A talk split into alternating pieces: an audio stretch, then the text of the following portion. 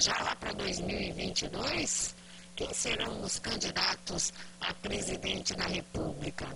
Quase certeza que Jair Bolsonaro vai tentar a reeleição. Conversamos ontem com o Sérgio Moro, ele desconversou, mas sem dúvida nenhuma é um dos nomes que podem aparecer aí até num contraponto com o próprio presidente. Outro nome que vai ser colocado à disposição, Luiz Henrique Mandetta, ex-ministro da Saúde. Ele, inclusive, admitiu essa possibilidade em entrevista à Mônica Bergamo na Band News TV. Em 2022 eu vou estar afinal... na praça pública lutando por algo que eu acredito.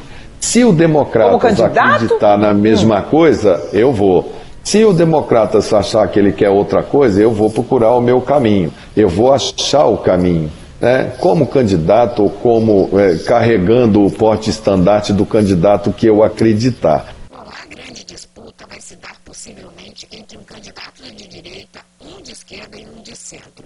Ciro Gomes, por exemplo, planeja ser o grande nome da esquerda e aproximando-se de parte do centro. Poderíamos ter também o governador de São Paulo, João Dória, quem sabe Luciano Huck, que já está aparecendo faz tempo aí como um possível candidato à presidência. Pelo PT ainda não sabemos, né? Com Lula inelegível, né, talvez Fernando Haddad, ele mesmo disse já que não tem essa intenção.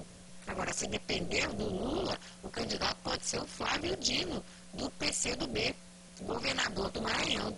Não podemos esquecer também de João Amoedo, do Partido Novo, que pode aparecer em 2022. Além de nomes como Marcelo Freixo ou Guilherme Boulos, do PSOL.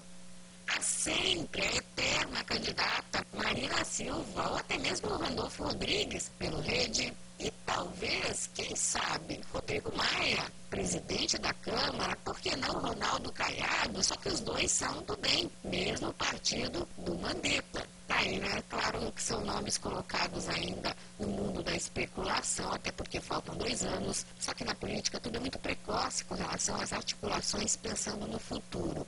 Mas tem um detalhe: no meio disso tudo tem uma pandemia. Vai ser decisivo definir como o país vai sair dessa crise que já soma mais de 86 mil mortes.